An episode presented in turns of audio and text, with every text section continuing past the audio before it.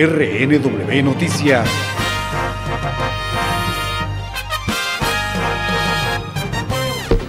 El comandante de la Fuerza Quds de Irán fue dado de baja en un ataque de Estados Unidos ordenado por el presidente Donald Trump y destinado a disuadir futuros planes de ataques iraníes.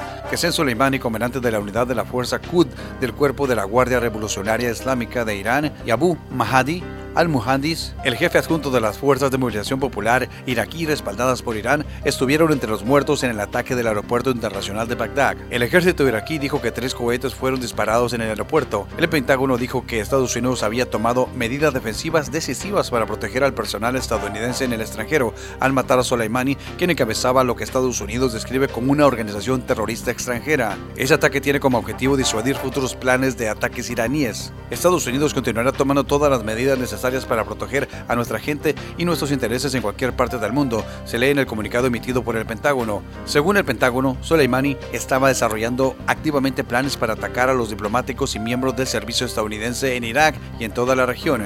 Soleimani y su fuerza Qud fueron responsables de la muerte de cientos de miembros del servicio de coalición y estadounidense y de las heridas de miles, agregó también el Pentágono. También culpó a Soleimani por organizar ataques en bases de coalición en Irak en los últimos meses, incluido un ataque el 27 de diciembre que culminó además con la muerte del personal estadounidense e iraquí. Finalmente, Estados Unidos se responsabiliza por el ataque en Bagdad que mató al comandante de la Guardia Revolucionaria de Irán, Qasem Soleimani. Soy el reportero Jaime Alfonso y le invito para que continúe en sintonía de Reporteros Network Radio. En breve, más información. RNW Noticias.